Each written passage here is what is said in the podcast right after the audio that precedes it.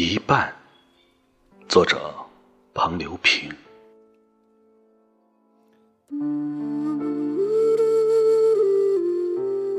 午夜风声敲开煞白的门扉，月光蹑手蹑脚潜入厅堂，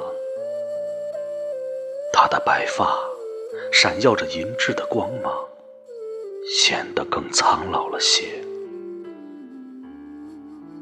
流星划过槐树的头顶，娑婆的影子躺在地上打滚儿，像我儿时抱住他的双腿，不停的撒娇。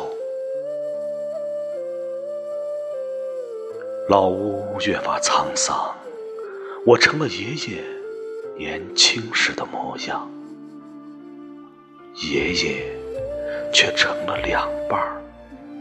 一半儿挂墙上，一半儿埋地下。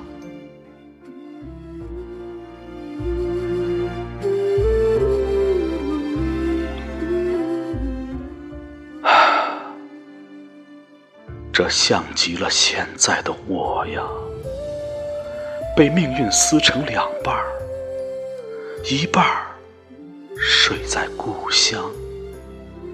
一半儿行在路上。